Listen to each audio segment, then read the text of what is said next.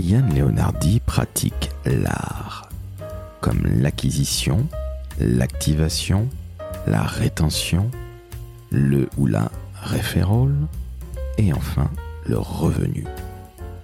L'art permet de développer un business avec un état d'esprit de grosse hacker. Pour autant, dans ce nouvel épisode du décodeur de la communication, Yann ne va pas vous bombarder de mots anglais insupportables comme on en voit trop sur LinkedIn, mais avec sa pédagogie et son ton extrêmement sympathique, il va justement vous expliquer que c'est une réalité qui peut permettre aux entreprises et aux marques de se développer. En outre, vous allez vous apercevoir que le parcours de Yann est assez surprenant. Je ne vous en dis surtout pas plus. Je suis Laurent François, fondateur et dirigeant de l'agence Maverick, et je vais vous l'avouer, j'ai pris un immense plaisir à interviewer Yann. Alors faites-moi plaisir, faites-vous plaisir. Partagez, commentez et notez bien évidemment 5 étoiles sur Apple Podcast. D'ici là, je vous laisse avec Yann et vous souhaite une très très bonne écoute.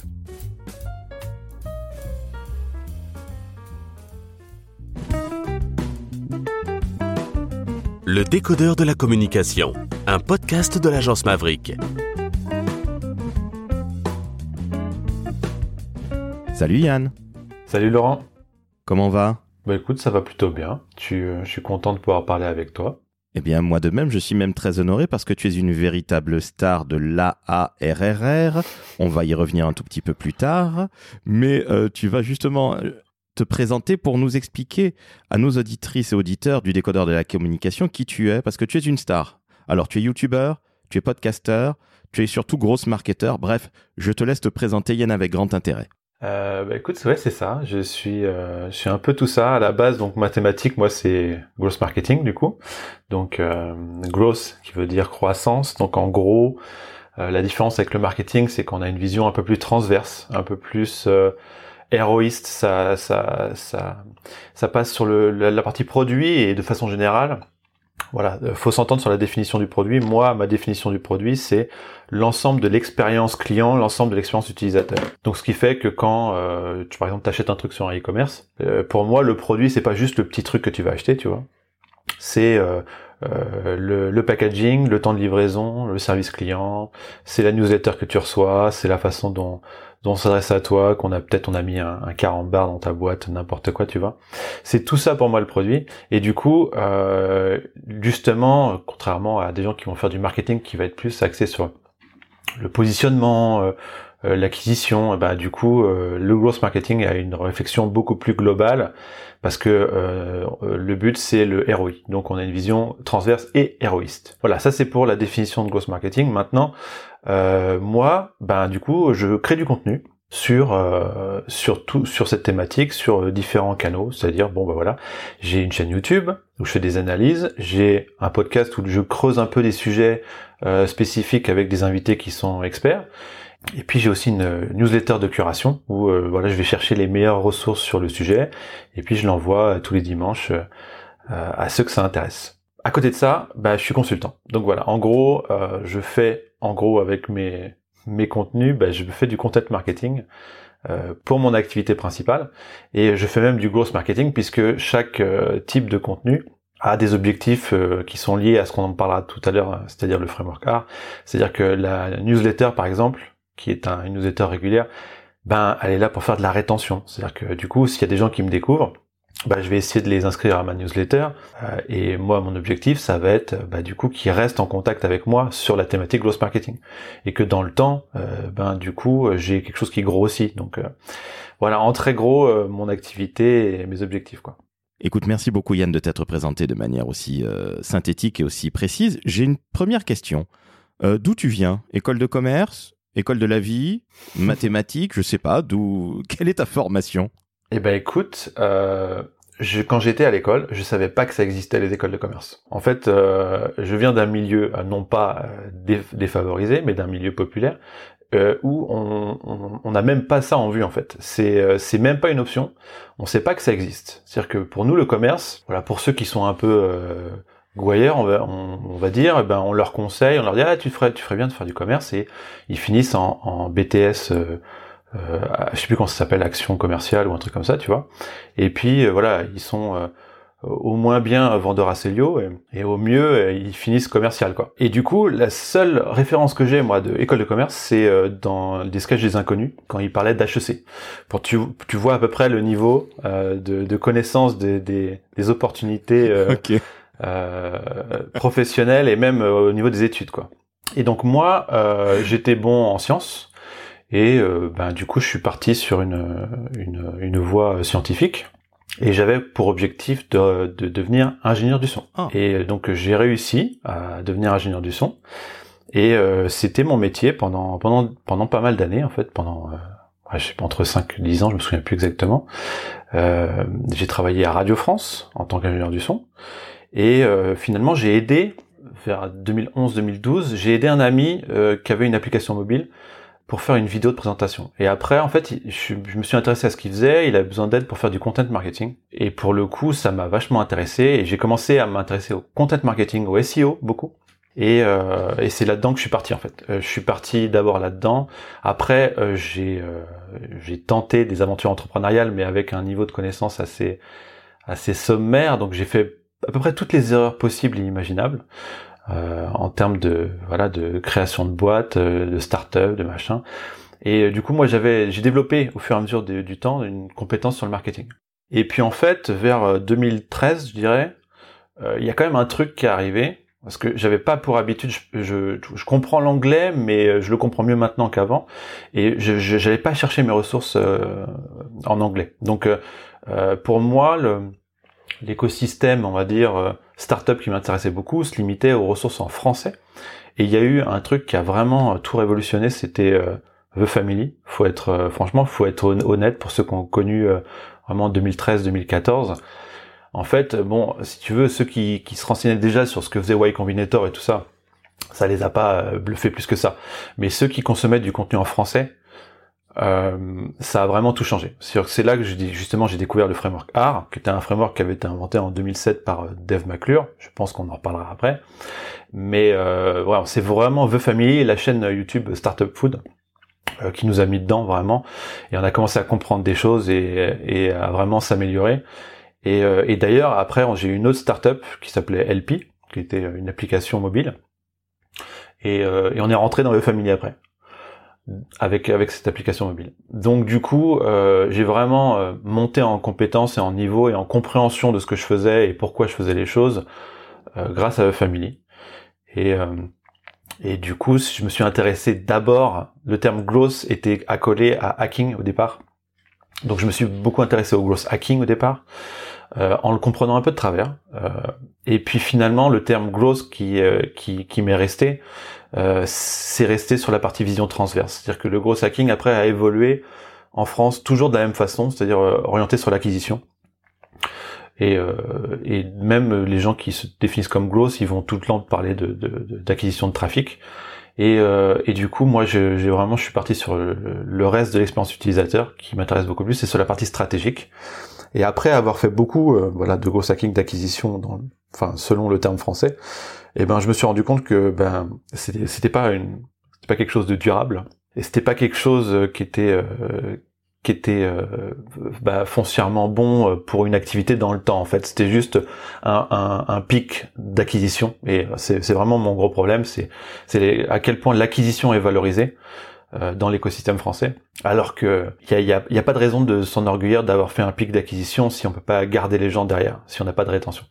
Donc voilà. Donc en très gros, mon parcours, il est assez éclectique puisque à la base, euh, je suis plutôt dans les sciences. Après, je deviens euh, bah, ingénieur du son euh, grâce à mon parcours bah, scolaire. Et puis finalement, je finis par découvrir qu'il y a d'autres opportunités, d'autres possibilités. Et avec le recul, j'aurais voulu faire une école de commerce. Si j'avais su que ça existait, j'aurais adoré faire ça. Pour moi, c'était même pas envisageable, c'était un truc qui n'existait pas. Tu vois, c'est même pas genre euh, je pensais que c'était pas pour moi, c'est que en fait on a des plafonds de verre, tu vois, et on reste bloqué comme des cons. Et puis en fait, en faisant des choses, et je crois que c'est la chose que j'ai retenue euh, et que je pourrais conseiller, c'est de faire des trucs en fait, parce qu'en fait en faisant des trucs, eh ben il y a des portes qui euh, qui apparaissent. Je dis pas qu'ils s'ouvrent, je dis qu'ils apparaissent. C'est déjà énorme en fait. de voir qu'il y a des choses qui apparaissent et qu'en fait il y a des choses qui sont possibles et qu'on qu'on n'envisageait pas. Donc finalement, voilà, j'arrive. euh, Alors justement, Oui, vas-y, dis-moi. Justement, excuse-moi, je te coupe parce que tu parlais d'écoles de commerce et je te prie de m'excuser de, t'avoir coupé la parole parce que c'est absolument passionnant. Euh, tous les deux, on est passionnés de musique. Je comprends mieux euh, beaucoup de choses dans tes vidéos, et etc. Mais on en discutera euh, par la suite puisqu'on a un passé qui est commun.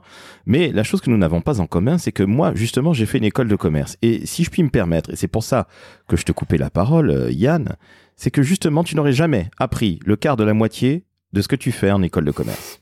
Je te dis très honnêtement. Je sais pas quel âge tu as. Moi, j'en ai bientôt 49. Alors, c'était les années 90 pour moi, quand je suis sorti en 96. Mais très sincèrement, tu n'aurais pas appris le quart de la moitié. Et je pense que dans ces métiers-là, oui, une bonne école de commerce, ça fait du bien. Et c'est ce que je dis toujours aux jeunes qui nous écoutent. Euh, mieux vaut faire une bonne école de commerce qu'une mauvaise, parce que de toute façon, ça va vous coûter aussi cher. Donc, bougez-vous les fesses. Par contre, toi, tu as été formé sur le terrain, si je puis dire. Après, il y a eu The Family qui t'ont servi quelque part un peu de mentor. Mais je te le dis tout de suite, euh, je pense qu'aujourd'hui, tu pourrais être largement prof en école de commerce. Et d'ailleurs, je me demande si tu n'as pas euh, déjà com- commencé à enseigner le marketing, le gros marketing ou le, framework euh, art. Bah si, en fait non, j'ai pas commencé, mais il y a effectivement des écoles de commerce qui m'ont demandé de venir faire des cours, mais j'avais pas le temps de m'en occuper. En fait, je, vois bien que c'est sympa de mettre ça sur son profil LinkedIn, euh, euh, mais euh, j'ai du mal. Encore une fois, au niveau retour sur investissement, j'ai un peu de mal à me dire que ça va avoir un impact considérable sur ce que je fais. Et je préfère toujours faire une vidéo de plus sur YouTube que qu'aller donner un cours à, à, à 30 personnes ou 50, euh, c'est pareil. Mais euh, euh, je, je vois tout à fait ce que tu veux dire, mais en fait, je pense que, alors, j'ai déjà remarqué en fait que les gens qui sortent d'école de commerce, euh, ils sont nuls. j'ai déjà remarqué ça plein de fois dans l'éco. Non, mais dans l'écosystème startup, euh, je- on voit bien qu'ils ils sortent et ils connaissent rien en fait. Et ça, c'est ok. Par contre, ils ont l'état d'esprit. Et c'est ça qui, qui, qui, qui chope dans l'école de commerce. Et c'est ça que j'aurais aimé avoir. Euh, en fait, le réseau et l'état d'esprit. C'est pour ça qu'il faut aller en école de commerce, je pense, si on doit y aller. Évidemment, on peut apprendre les choses sur le tas, mais, euh, mais franchement, ça, ça change énormément de choses. Parce qu'en fait, dans leur tête, eux, ils savent déjà que tout est possible. Et euh, ils sont pas, ils pas de pensée limitante, en fait. Et, c'est ça, je pense, le, le gros avantage du- d'une école de commerce. Alors arrête-moi si je me trompe, parce que toi, justement, tu l'as fait. Mais c'est ce que j'ai l'impression, c'est ce que je perçois, c'est chez les gens que je rencontre, justement. Alors, je suis d'accord avec toi sur le fait qu'on ne sait pas faire grand chose lorsqu'on sort d'école de commerce. On a, je suis même pas certain qu'on ait l'état d'esprit, pour être franc avec toi. Euh, je crois que la meilleure école, c'est l'école de la vie. Moi, pour ma part, euh, je viens certainement d'un milieu qui est relativement similaire au tien. Il n'y avait pas de pognon dans la famille. Euh, école de commerce, je suis, je crois, le premier à en avoir fait une. Euh, et la deuxième, l'a faite il y a un an, c'est pour te dire. Donc, il s'est passé quasiment 25 ans. La chose la plus importante pour moi, c'était que c'était ma manière de sortir de mon ghetto à moi, entre guillemets. Je mets des gros guillemets à ghetto parce que si jamais les gens de ma famille m'entendent, ils vont bondir. Mais par contre, tu as raison. Ce réseau, peut-être l'envie d'apprendre, apprendre à apprendre, s'être au moins cultivé, ça je pense que ça sert réellement à quelque chose et très sincèrement, encore une fois, une école de commerce, oui, c'est absolument magnifique, il faut la faire, on met des années à rembourser, c'est ainsi, mais au moins c'est un investissement sur la vie, c'est pas une assurance hein, sur la vie, mais c'est au moins un investissement qu'on va normalement rentabiliser, mais je crois que la meilleure école qui soit, c'est de très très loin l'école de la vie. Yann, est-ce que je peux me permettre de te poser une question vis-à-vis justement du framework art? Parce que tu en es un artiste, tu en es le maître, le MC si je puis dire, puis après on reviendra aux histoires de la musique et, et du hip-hop entre autres. Tu te doutes bien que je ne vais pas te lâcher à cet effet, mais justement est-ce que tu peux nous expliquer ce que c'est que l'art? Parce que tu parlais d'acquisition à fond la caisse, oui on ne valorise quasiment que ça, mais l'art c'est beaucoup plus que ça. Je suis tout oui, je vais même prendre des notes. Oui, alors art, ça veut dire acquisition, activation, rétention, referral, revenu. Je peux le dire très très vite maintenant à force de le répéter en permanence. Euh, et, euh, et en fait, c'est un modèle, euh, du coup, dont je suis pas euh, du tout euh, l'inventeur, parce que ça a été donc créé par un mec qui s'appelle Dave McClure, qui était un ancien de PayPal, qui a donc un incubateur maintenant qui s'appelle 500 Startups. Et en fait, ça modélise la croissance d'une- d'une activité. C'est-à-dire que acquisition, les gens arrivent. Activation, très important. Les gens comprennent la valeur ajoutée d'un produit pour eux. Rétention, ils restent. Euh, recommandation, referral, euh, ils en parlent ou d'une manière ou d'une autre, ça touche d'autres gens. Et revenu, eh bien, c'est l'argent qui rentre. Alors, euh, ça pourrait euh, avoir une tête de, de, funnel. On pourrait se dire ah bah c'est simple, c'est des étapes qui, qui vont euh, qui vont apparaître une par une. mais déjà rien que le fait le fait de le comprendre en funnel, admettons qu'on le comprenne en funnel, c'est déjà énorme. Parce qu'en fait, on comprend ce qui se passe dans vraiment l'ensemble de l'expérience client-utilisateur. Et moi, pour moi, ça a été vraiment une épiphanie de voir ça, parce que c'est là où j'ai eu un, vraiment un déclic, quoi, une révélation.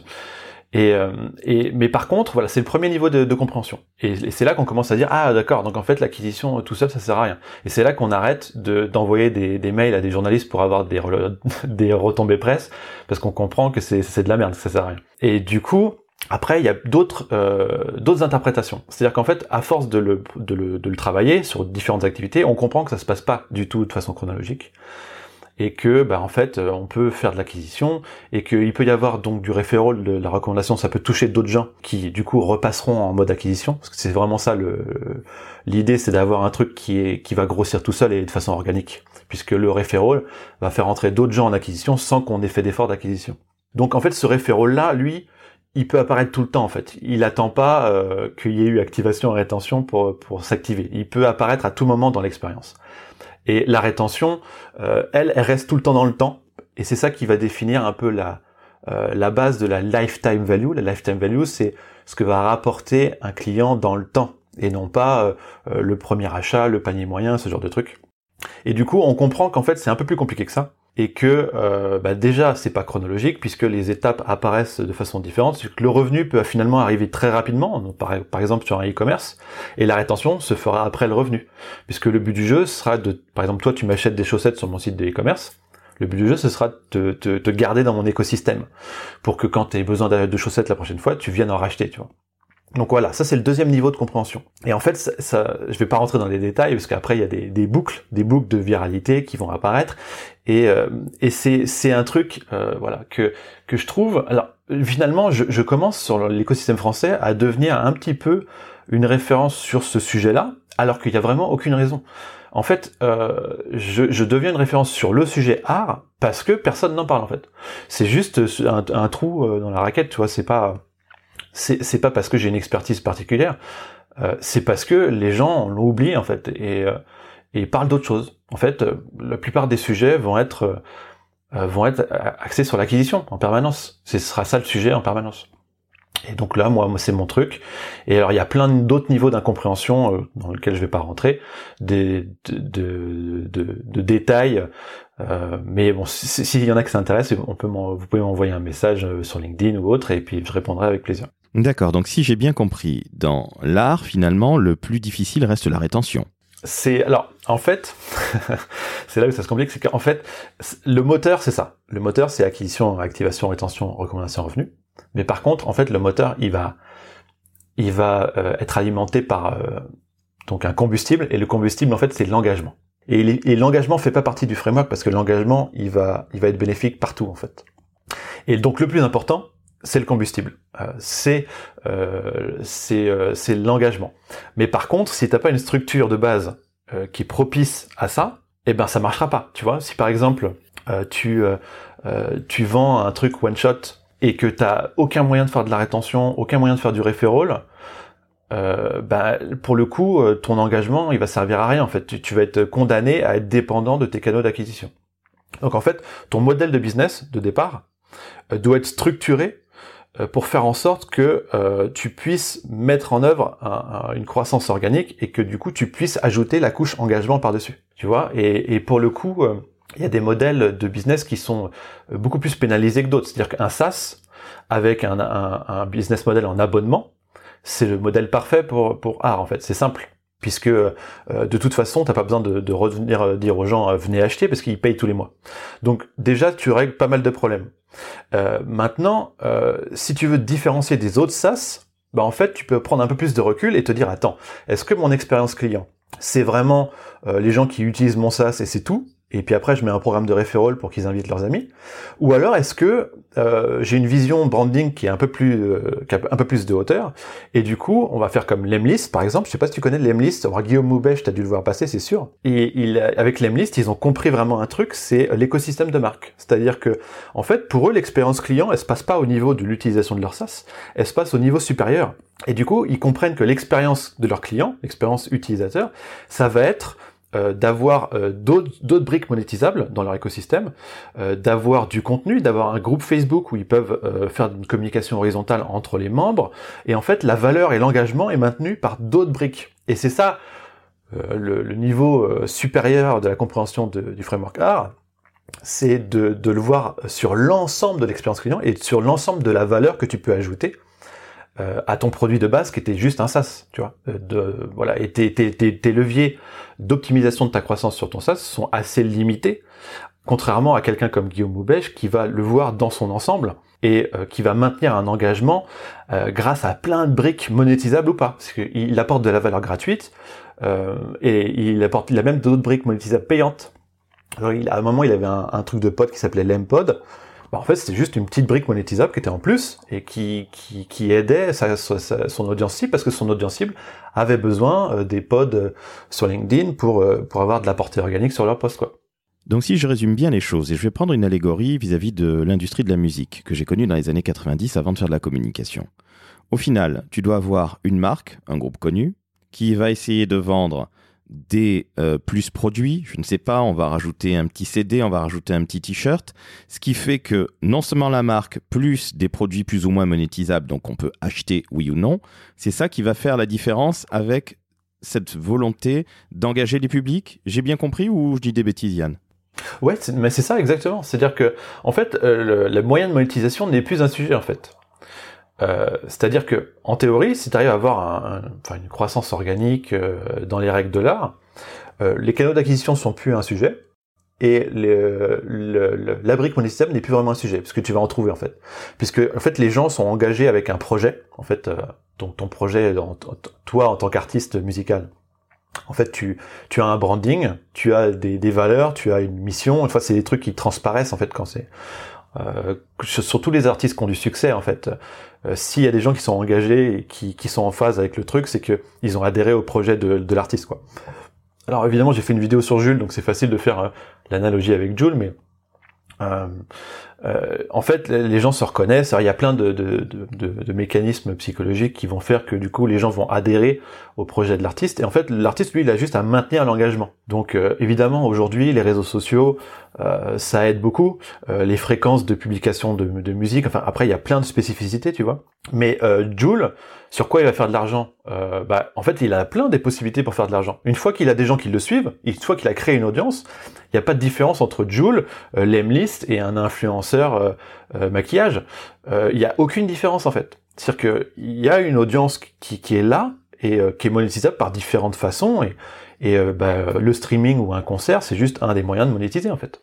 Écoute, merci beaucoup pour euh, cette démonstration qui est absolument brillante. Euh, je pense que tous les jeunes, et d'ailleurs les moins jeunes qui nous écoutent, vont comprendre enfin ce que c'est que, que l'art et comprendre que finalement, oui, l'acquisition c'est très important, mais quelque part il faut engager les publics. Maintenant, j'ai une question qui est toute bête. Comment est-ce que toi tu procèdes en tant que consultant, spécialiste de l'art et du gros marketing? Comment ça se passe avec tes clients? Qui sont-ils? Comment tu travailles avec eux? Est-ce que tu fais des audits d'emblée? Est-ce que tu crées du contenu pour eux? Bref, peux-tu nous expliquer comment tu vis, cher Yann? Ouais, alors en fait, euh, j'ai euh, j'ai été consultant un peu généraliste pendant un moment, justement sur euh, le framework art. j'allais du coup bah, faire un audit et après j'allais proposer donc des prestations sur sur euh, là où ça pêchait quoi. Et en fait, justement, euh, le niveau de compréhension supérieur dont je te parlais sur l'engagement, alors j'ai remarqué que c'était une offre qui n'existait pas du tout sur le marché en fait. Mais ça c'est en le faisant. En fait, encore une fois, c'est c'est en faisant des choses qu'on comprend et qu'on découvre des opportunités. Et en fait, j'ai découvert donc bah, que en fait des gens qui avaient une approche euh, marketing, ben personne s'occupait du branding en fait tout le monde s'en foutait. Et alors que pour moi, le branding, en fait, y a, pour moi, il y a deux moyens de maintenir l'engagement. Soit avec des petits tricks euh, psychologiques, du genre euh, Clubhouse, le FOMO, euh, euh, tout plein de petits trucs qui font que tu deviens accro parce que tu es dans une boucle de de rétention psychologique, enfin plein de petits trucs qui peuvent être faits mécaniquement pour te faire revenir, pour maintenir ton engagement. Et puis l'autre moyen, bah, en fait, c'est juste le branding en fait. Euh, comment tu vas faire en sorte que les gens, bah, de façon familière, adhèrent juste à ton projet, à ton pourquoi, tu vois. Et moi, du coup, j'en ai créé une sorte de de méthodo euh, où on part donc du branding, on essaie de comprendre vraiment euh, le bénéfice pour le client et le bénéfice un peu euh, inavouable. Euh, c'est-à-dire que bah, souvent les marketeurs ils vont ils vont rester sur la partie voilà qu'est-ce que le client il te dit, qu'est-ce c'est quoi son son, son, son, vrai problème, sa pénibilité, tout ça. Et, et moi, du coup, euh, j'essaie vraiment de comprendre bien plus loin. C'est-à-dire que là, j'ai fait une vidéo sur euh, le bon marché, et justement, les boussicots, donc le bon marché, ça date du 19e siècle. Euh, les boussicots, c'est ceux qui l'ont créé, et ils ont, ils ont, ils avaient compris que, que en fait, il fallait creuser un peu plus dans la, dans la, dans les problèmes psychologiques qui sont pas forcément avouable et, énoncé clairement par l'audience cible pour apporter vraiment la valeur là où elle est euh, le plus en manque. Et du coup, bah, ils ont ils ont proposé un lieu de vie pour les femmes qui pouvaient pas sortir. Enfin, voilà, je vous laisse regarder ça sur YouTube, mais euh, c'est vraiment comprendre quelque choses qui sont pas forcément énoncées. Et pour ça, il faut vraiment avoir une parfaite connaissance de ses clients.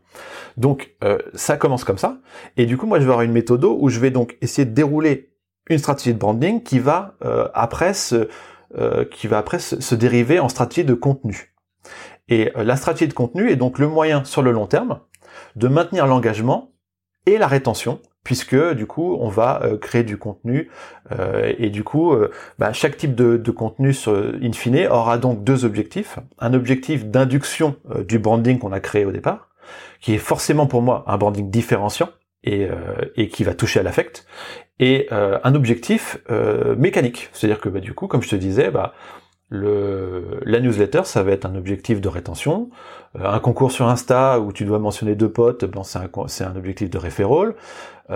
tu vois, chaque, chaque type de, de contenu sur une stratégie de contenu va avoir un objectif mécanique et évidemment va être là pour induire les, les, les, les éléments de branding de la marque. Donc voilà, donc ça c'est ce que j'ai identifié et du coup j'ai commencé à packager une offre là-dessus et euh, depuis depuis deux ans je fais que ça. Donc j'ai des, clients qui euh, du coup viennent me voir pour redéfinir toutes ces stratégies branding contenu. Voilà. Et donc maintenant euh, j'ai fait ça maintenant que j'ai bien compris comment j'appliquais ma méthodologie et comment ça fonctionnait. Bah maintenant je vais essayer de passer un peu à l'échelle. Donc euh, j'ai commencé à faire un, un, atelier avec avec des groupes et tout ça. Donc euh, après, y a, je pense qu'il y a plein de choses qui vont encore apparaître, des opportunités qui vont encore apparaître. Mais bon, je fais les choses dans l'ordre, quoi. Aujourd'hui, c'est qui tes clients justement, ces gens euh, que tu aides en branding? C'est plutôt des world companies, c'est des startups, c'est des PME, c'est qui? C'est très large. Ça peut être une startup SaaS, ça peut être euh, ça peut être une marque de, de, de prêt-à-porter, ça peut être euh, des gens qui font du bio. Enfin, c'est vraiment très très très très large. Et justement, en fait, euh, moi, j'essaie de euh, j'essaie de pas me spécialiser sur une branche euh, particulière parce que justement la force euh, de cette méthodologie et du framework art c'est qu'il est universel. Et en fait il s'avère que quand on a un panel très varié d'activités différentes eh bien bien souvent on va on va enrichir notre enfin je vais enrichir ma prestation sur un type d'activité parce que j'ai vu d'autres types d'activités qui n'ont rien à voir et qui vont euh, potentiellement donner des idées pour optimiser euh, le truc. C'est-à-dire que en fait, quand on reste focalisé sur un type d'activité, en fait, on va pas plus loin que le bout de son nez et on a du mal à avoir des idées qui vont euh, justement être différenciantes. Par exemple, quelqu'un qui est expert en SaaS, en voilà, en, en optimisation du framework R en SaaS, eh ben euh, il va se dire euh, bon alors euh, voilà telle mécanique pour augmenter la rétention, faut envoyer une notif quand la personne n'est pas venue depuis depuis plus de 7 jours, enfin tu vois des trucs comme ça. Et il va pas se dire ah mais attends non en fait je devrais faire un bah, l'exemple de l'Emlist encore hein, mais je devrais faire un groupe Facebook pour que les gens ils se parlent, ils parlent de leurs problématiques entre eux, tu vois. En fait et ça l'idée d'un groupe Facebook pour que les gens parlent de leurs problèmes, c'est des choses qui existaient sur d'autres types d'activités, tu vois. Et c'est justement en voyant plusieurs types d'activités différentes que du coup, c'est là que tu as les meilleures idées. Alors, je sais pas pour toi, mais euh, moi, je, genre chez le dentiste, j'adore lire les, les revues euh, qui sont devant moi, euh, genre la, la, pêche ou les trucs que jamais, jamais je, je, lirais ce genre de trucs, tu vois. Mais je me dis, tiens, en fait, c'est une, une, occasion, je, je, vais lire ce truc-là, et en fait, c'est là où d'un coup, tu vois ton, ton autre réalité, on va dire, tes activités du moment, sous le prisme du euh, de, du magazine de pêche, et là tu, au coup tu vas avoir une idée sur un truc euh, qui va te faire rebondir sur un autre truc. Et, et c'est justement la richesse un peu de, du scope ouvert qui te permet d'être meilleur sur un truc bien précis. Quoi. Si je te dis que ton framework art est plutôt un état d'esprit, je dis des bêtises, je dis vague ou au contraire j'ai tout juste? En fait, ma façon de voir le framework art de façon universelle n'est pas partagée par, par tout le monde et s'inspire beaucoup d'un état d'esprit, effectivement, qui est un, état d'esprit de curiosité. Pour moi, tu peux pas être bon en growth marketing si t'es pas curieux. Parce que euh, la curiosité va te permettre de, de, choper euh, rapidement déjà plein d'idées d'un point de vue expérimental, parce qu'en théorie, on est censé après avoir des process d'itération pour améliorer, optimiser ce framework art. Donc c'est encore d'autres trucs plus compliqués derrière, mais du coup, il faut être curieux pour avoir un champ large au niveau des idées. Il faut être curieux pour euh, avoir un champ d'action large également, parce qu'en fait, dans la, dans la, dans, quand tu veux tester un truc dans, dans le growth marketing, eh ben, en fait, euh, il y a pas mal de, de compétences qu'il faut avoir. Donc, il faut être un peu data, faut, faut pouvoir bidouiller des trucs, euh, faut, euh, faut être bon en marketing. Et en fait, il y a que les gens curieux qui finalement arrivent à avoir des compétences sur à peu près tout ce qui est parce que tu te rends compte euh, l'ensemble de l'expérience client c'est plein de compétences. Tu vois dans une, une entreprise archaïque c'est-à-dire 90% 95% des boîtes actuelles eh ben il y a des gens qui font du marketing il y a des gens qui font du produit il y a des gens qui font du customer success il y a des gens qui font ci il y a des gens qui font ça et c'est segmenté en silos tu vois. Et les gens ils se parlent pas voire même ils se font la guerre et, et, euh, et, du coup, si tu veux vraiment être bon sur la vision transverse, parce que toi, tu as une équipe plus réduite ou parce que tu as réussi à avoir une vision transverse growth sur, ton, sur ta boîte, eh ben, en fait, tu es obligé d'être curieux pour pouvoir vraiment réussir à, acquérir le minimum de compétences de, euh, de des autres, euh, des autres euh, spécialités et vraiment être meilleur sur l'ensemble de l'expérience client, quoi.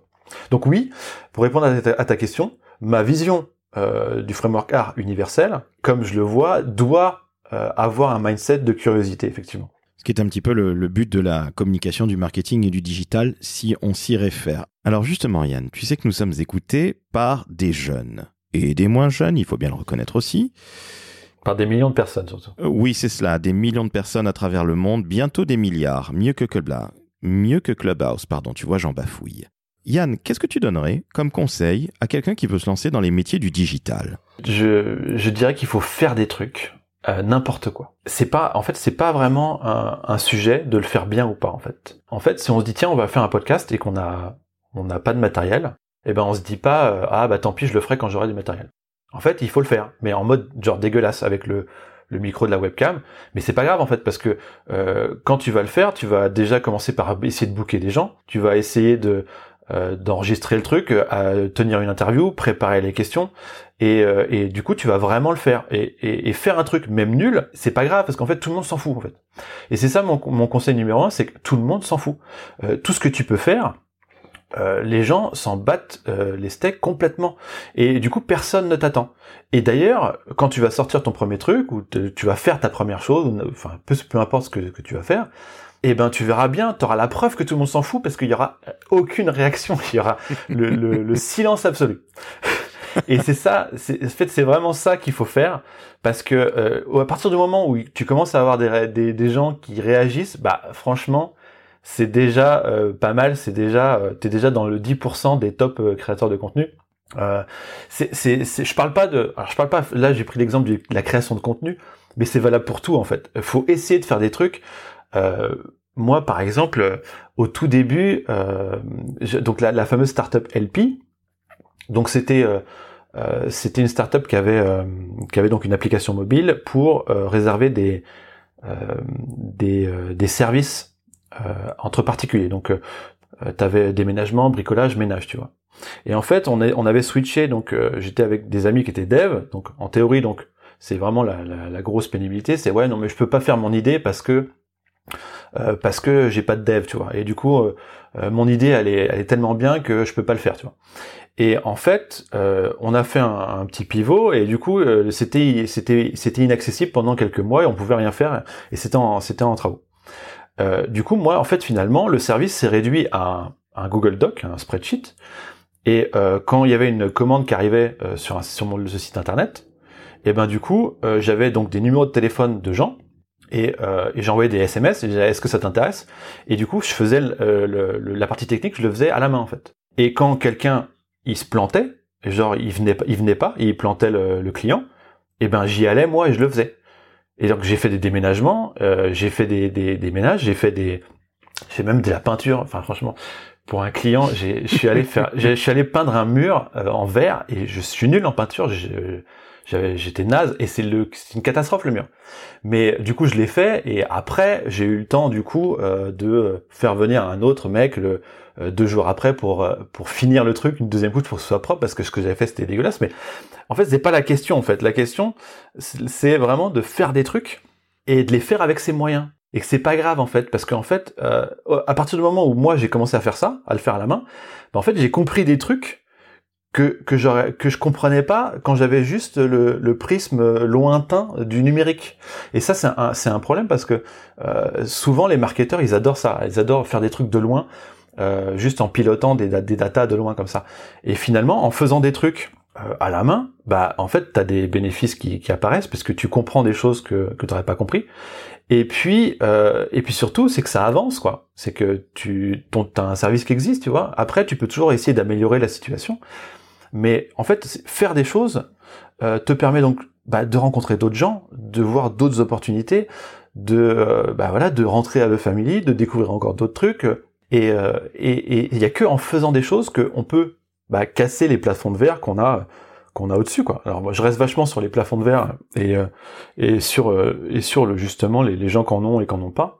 Mais c'est quand même pour moi le bah, le, gros frein, hein, le gros les grosses pensées limitantes, c'est-à-dire que évidemment euh, euh je, pense que les, les, gens à qui tu as envie de t'adresser, c'est pas ceux qui qui sortent d'HEC et qui pensent que pour eux tout est ok, il y, y, aura pas de problème, tout va bien se passer.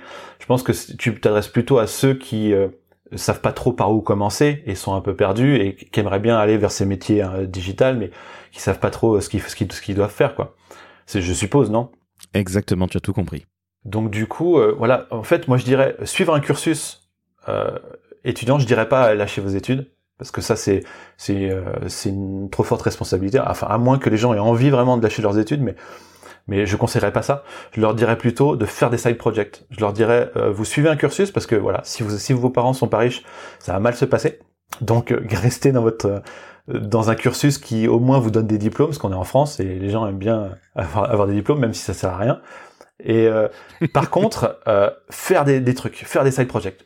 vous, si vous avez une passion sur un truc, vous montez un podcast, vous montez un truc, vous essayez de faire quelque chose, même si c'est dégueulasse, c'est pas grave. De toute façon, tout le monde s'en fout. Mais c'est comme ça que vous allez apprendre, vous allez rencontrer d'autres gens, vous allez vous créer des opportunités, il y a des portes qui vont apparaître. Voilà. Donc c'est ça mon conseil, faire des trucs. Ok, merci beaucoup. J'ai une dernière question. En fait, une avant-dernière question. Qu'est-ce que tu préfères dans ton métier, Yann? En fait, c'est la partie un peu sociologique que j'aime bien. Parce que euh, j'aime bien euh, la partie où on rencontre des gens. Et, euh, et pendant un moment, j'ai fait du blablacar. Alors au début, c'était des, enfin c'était quand j'étais plus jeune, mais au début c'était des motivations euh, financières. Je disais ah bah comme ça ça va me payer l'essence ou je sais pas le péage et tout ça. Et après j'ai continué à le faire euh, juste pour euh, parler avec des gens et, et découvrir des des expériences en fait. C'est-à-dire que moi par exemple les livres que je préfère c'est les biographies. Euh, et du coup c'est exactement la même chose, c'est-à-dire que moi j'adore parler avec des gens et écouter leur, histoire, voir leur, leur façon de voir la vie et tout ça. Et pour moi le marketing c'est le marketing de base c'est l'empathie alors l'empathie, pas au sens euh, oh, t'es triste, je suis triste, c'est pas ça. L'empathie, c'est la compréhension, la compréhension des gens. Et, et ça, c'est vraiment un truc qui, on va dire, me, me drive. C'est, euh, c'est j'arrive à comprendre à peu près tous les gens, euh, et même euh, les plus détestables. Euh, je, je, vois tout à fait, je vois tout à fait d'où ça vient, comment ça, ça, ça, ça, comment ça se goupille, les, mécaniques.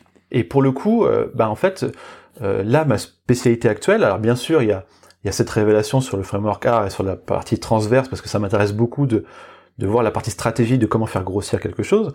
Euh, mais euh, le moteur, euh, c'est vraiment, euh, ça part des gens en fait. Ça part des gens, de la compréhension des gens et comment comment on va faire pour pour leur apporter de la valeur et que du coup il, ça, ça, ça, fonctionne bien avec une expérience et qu'ils soient contents de l'expérience et que du coup ça fasse grossir le truc. Donc c'est un mélange entre sûrement une pensée un peu un peu comment dire un peu de vous. dans chaque marketeur, il y a une petite partie de de kiff sur la manipulation, j'ai l'impression. c'est-à-dire que, c'est-à-dire que il y a, il y a, je suis partagé entre ces deux parties-là. C'est-à-dire que il y a la partie où on aime bien faire rentrer des gens dans des machins pour voir s'ils vont aller à droite ou à gauche. Et on aime bien ça. Et il y a la partie où, euh, qui est vraiment le moteur, c'est la partie euh, bah, vraiment de la compréhension des gens, la partie sociologique, psychologique. C'est ça qui m'intéresse le plus. Donc voilà, les deux, les deux s'accommodent bien et, et, ça fonctionne bien. Quoi. Merci beaucoup Yann pour toutes ces précisions. J'ai une toute dernière question. Comment un ingénieur du son arrive au marketing? Tu nous as expliqué. Il n'y a rien à dire. Mais alors justement, si tu es ingénieur du son, je sais que tu es un homme de goût puisque tu aimes The Roots, que j'adore, car la grande passion de ma vie est la musique et la batterie en particulier, et c'est un des rares groupes de hip-hop à avoir un excellent batteur. Bref, je divague, je m'excite, dès que je parle de batterie, je pourrais durer des heures. Peux-tu me dire, Yann, s'il te plaît, quel est le groupe de musique, de hip-hop, quel que soit selon toi, euh, la tendance musicale, quel est le groupe qui a le meilleur marketing ou le meilleur gross marketing, quelle que soit la période? Euh, J'hésite entre NWA et le Wu-Tang Clan. Mm-hmm. Alors, j'aurais tendance à dire NWA parce que je préfère NWA. Mais en fait, si je suis objectif, euh, je pense que le Wu-Tang, ils, étaient meilleurs en, marketing. En fait, si tu veux, le NWA a, a quand même créé une tendance alors qu'on aime ou qu'on n'aime pas, mais si aujourd'hui il y a des cons en France qui, qui, qui, sont en train de dire ouais je suis dangereux, j'ai des armes, euh, et eh ben et eh ben ça vient d'NWA et ça vient notamment de Easy et euh, et Jerry Heller, euh, donc les deux qui ont créé Roofless Records. Et, euh, et ça vient d'eux parce qu'en fait ils ont juste proposé un produit différenciant sur le marché à ce moment-là. Et ils sont arrivés pile à un moment où où en fait il y a une transition entre le, le cinéma euh, et la glamourisation du gangster au cinéma et, et, et c'est passé du cinéma à la musique en fait. C'est-à-dire que à fin 80, bah, du coup, ce qui était cool, c'était les films de gangsters, c'était euh, les films avec les mafieux, et du coup, il y avait une glamourisation du gangster. Et cette glamourisation, elle est passée dans la musique par NWA. Et du coup, ils ont vraiment, en fait, non seulement ils ont créé un produit différenciant, mais en plus, euh, ils ont vraiment euh, touché quelque chose euh, dans le côté tabou. Euh, en fait, c'est pourquoi les gens aiment les gangsters, c'est parce que c'est il y a de la violence, c'est tabou. Et puis en même temps parce que c'est un, des personnages fantasmés qui qui réalisent tout ce qu'on aimerait réaliser, mais qu'on n'ose pas, tu vois. En sachant que ça n'existe pas. En fait, c'est dire par exemple moi, euh, si je suis dans un personnage fantasmé, j'ai jamais de contraintes. Un, gangster officiellement, il a pas de contraintes. Le monde est à moi, je fais ce que je veux en fait. Et euh, du coup, il perd, il perd jamais ses clés de voiture, le, gangster, tu vois, puisque tout, euh, il y, a, tout qui qui roule pour lui. Il, a les meufs qu'il veut, il fait ce qu'il veut, tu vois. Et donc après, on peut dire que ça peut toucher un peu plus les, les hommes, évidemment, pour certains pour certains certains points, mais en gros, et il y a le tabou de la violence qui, euh, du coup, dans une société où il y a plus de violence, bah du coup, ça devient un truc un peu sexy. Et puis il y a le tabou du personnage enfin le, personnage fantasmé que tout le monde a envie d'être parce que personne n'a envie de perdre ses clés et s'énerver à chercher ses clés. Tout le monde aimerait bien euh, claquer des doigts et avoir ce qu'on veut et que tout le monde nous obéisse, tu vois. Mais et donc il y a, ça. Euh, il y, a, une compréhension vraiment très profonde de la psychologie humaine et, c'est assez lié à plus à la partie communautariste euh, de la société américaine parce que c'est à ce moment-là avec NWA que les blancs ont commencé à acheter euh, du rap. Parce qu'en fait ils avaient envie de sentir un peu le frisson euh, ghetto tu vois. Et, et, et, c'est ça qui tient le, le hip-hop sur, sur toute la partie cette partie-là c'est c'est qu'en fait quand ça devient mainstream et que en fait il y a des raisons cosmétiques qui sont qui ont rien à voir avec la musique. C'est-à-dire que moi j'aime le rap pour la musique et, pas pour la cosmétique, mais c'est la cosmétique, c'est le branding qui l'a fait passer dans une autre dimension en mainstream. Et ça, ça, vient. De, parce que NWA, après, pour ceux qui connaissent pas, c'est Ice Cube, c'est Dr. Dre, c'est Tupac, c'est Snoop Dogg, c'est tout ça. C'est une dynastie, quoi. C'est le truc qui a créé, euh, euh, qui créé vraiment. Euh, euh c'est ça. Hein. S'il y a un as de 16 ans là qui fait un clip euh, à Harris Orangis avec un avec un flingue, c'est c'est pour ça c'est parce que en fin 80, NWA, il montrait des, des 9 mm, quoi. Et donc voilà, ça, c'est ma, vision des choses. Par contre, je dois reconnaître que le travail de branding sur le Wu-Tang, qui a créé un, enfin, une sorte d'univers avec un logo, tu vois, NWA, ils n'avaient pas de logo. Mais, mais, Absolument. mais un univers tellement différenciant mais en, en mélangeant les vieux films de Shaolin, de machin, c'est, c'est un travail incroyable. Et en sachant que le Reza, euh, avant, il avait, il, avait essayé de se marketer comme un, autre style de rappeur. Alors, je me souviens plus exactement comment c'était, mais je crois qu'il était dans une mouvance genre Big Daddy Kane, un peu, euh, je suis fâché ou je sais pas quoi. Et ça avait pas du tout marché. Et après, il est parti dans un, autre délire et ils ont créé un étendard parce que le logo du Wu-Tang c'est un étendard, ça devient un truc reconnaissable, c'est un sentiment d'appartenance pour tous les fans. Enfin, ça joue sur encore une fois, des, des trucs psychologiques, c'est la pyramide de Maslow, tu vois, c'est le sentiment d'appartenance. Moi, je suis plutôt Wu-Tang, moi, je suis plutôt ceci. Mais quand, quand tu dis moi, je suis plutôt Wu-Tang et que tu as un logo avec un étendard que tu peux mettre dans le ciel façon Batman, ça ça a pas la même gueule que euh, que quand tu, tu, tu défends un autre, un autre groupe, quoi. Et avec toutes toutes sortes de d'entités qui deviennent indépendantes, qui font leurs albums solo, puis se réunissent. Enfin, euh, le marketing du Wu-Tang est objectivement euh, meilleur, intrinsèquement, je dirais. Euh, par contre, l'impact, euh, c'est plutôt NWA. Écoute, on est tout à fait d'accord. Quand tu vois les carrières, euh, donc tu les as citées. Bon, Easy, malheureusement, a passé l'arme à gauche en 95 et il s'est pas fait tuer. Hein. Il a été tué par le SIDA, pour info. Euh, Dr. Dre, on n'a pas besoin de le présenter parce que pour moi, c'est un des plus grands génies de la musique des années 80 jusqu'à nos jours. Qui y avait d'autres Il y avait Ice Cube, le Prédateur, avec ce magnifique sample des Isley Brothers. Je, j'invite tous les jeunes qui ont moins de 20 ans à aller écouter ces groupes de hip-hop qui sont, mais vraiment des classiques aujourd'hui, 30 ans après. Moi, j'ai eu le plaisir de vivre ça quand j'étais gamin, quand j'avais 20 ans. Euh, et c'est absolument sans sas. Mais toi, t'as fait quoi? Parce que dans les années 90, tu travaillais dans la musique, tu faisais quoi? Alors c'est très simple. Après mon école de commerce que je vais citer, la Rennes School of Business, euh, moi je voulais travailler dans l'industrie de la musique. J'avais une maman qui travaillait là-dedans, euh, qui dirigeait un label de musique antillaise, parce que je suis d'origine antillaise, et je voulais travailler dans une major et une major, une major, bref, je ne sais pas comment on dit, une grosse boîte de disques, et je voulais évidemment la diriger avant mes 30 ans. Et pour répondre à ta question Yann, je sortais à la fois des disques de hip-hop, qui n'étaient pas du tout ma culture, mais j'adorais ce côté des d'art et entrepreneurs, mais je sortais aussi des disques de groupes de rock, de, de dub, euh, qui est donc une sorte de reggae un peu instrumental, et ça a été euh, une période alors qui m'a ennuyé profondément, mais par contre, et c'est ça qui est incroyable, tu es la seule personne qui ait réussi à faire cette espèce de parallèle et que j'avais dans la tête depuis à peu près 25 ans, euh, en me disant finalement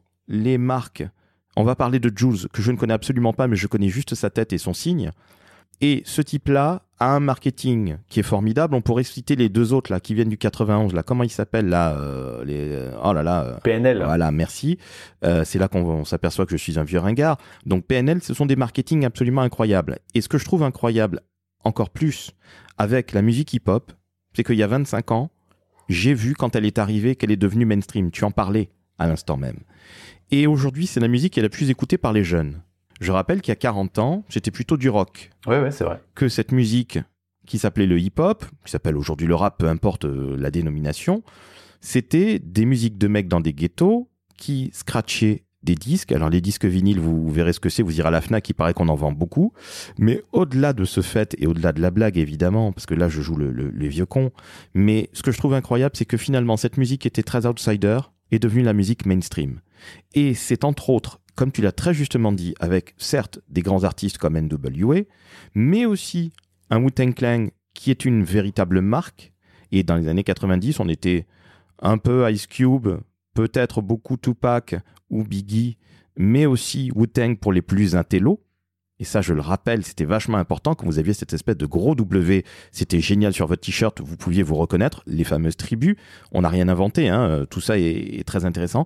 Mais ce que je trouve génial dans la plupart de tes vidéos et de, des contenus que j'écoute chez toi, c'est qu'il y a toujours euh, ben, cette espèce d'appartenance au milieu du hip-hop ou de la musique. Et ça fait des années que je pensais à ça, et je vais te l'avouer, même si je ne devrais pas le dire, ça fait des années que je n'arrive absolument pas à l'appliquer au métier de la communication parce que moi je travaille plutôt en création de contenu mais plutôt pour des marques qui sont un peu grosses, un peu B2B et qui quelque part ont peut-être peur de prendre quelques risques. Mais en tout cas, je tiens à te remercier Yann. On va malheureusement devoir se quitter parce que sinon je vais discuter avec toi pendant deux ou trois heures et nous avons toi et moi une vie, hein, fort heureusement. Mais Yann, je vais même t'appeler professeur Leonardi. Ce fut un véritable plaisir de discuter avec toi. Je te propose Lorsque nous sommes sortis de cette saleté de pandémie, allons-nous boire une bière ou deux, ou du lait si tu aimes boire le lait, ça arrive à des gens bien. Eh ben avec grand plaisir, écoute. Eh bien, plaisir partagé. Cher Yann, je te remercie encore une fois, c'était absolument passionnant. Tu as réussi à me passionner sur quelque chose. Eh ben merci Laurent. Ah bah je t'en prie, mais mais c'est moi parce que tu as réussi à me passionner sur un sujet qui ne m'intéressait pas nécessairement beaucoup à la base, mais j'ai vu beaucoup de choses. Alors j'invite toutes les auditrices, tous les auditeurs à aller sur la chaîne euh, YouTube de Yann. Est-ce que tu peux donner son adresse si tu en as une, s'il te plaît, Yann? Euh, Je crois que ça doit être, enfin l'URL c'est Yann Leonardi, mais il faut taper ça dans Google. Euh, il n'y aura pas de problème, ça va. Google va, va vous aider. Merci à ton ami Google et merci à notre ami Google. Yann fait également des podcasts. Vous pouvez le suivre évidemment euh, sur LinkedIn. Euh, vous voyez des choses assez intéressantes. Il a fait par exemple un parallèle dont il a parlé euh, ce matin avec les Boussicots qui ont fondé le fameux Bon Marché, qui n'a jamais été Bon Marché pour information, mais sachez-le. mais en tout cas, une chose est absolument passionnante, c'est que Yann parle très bien de ce qu'il fait, et sincèrement, écoutez ce décodeur de la communication. À mon avis, dans quelques années, vous le réécouterez régulièrement. Yann, je te remercie encore une fois. C'était passionnant. Tu es au top. Merci pour l'invite. À bientôt, Laurent. À bientôt. Chers auditrices, chers auditeurs, c'est la fin. Vous savez ce qu'il vous reste à faire. Mettez 5 étoiles. Oui, 5 étoiles, c'est bien.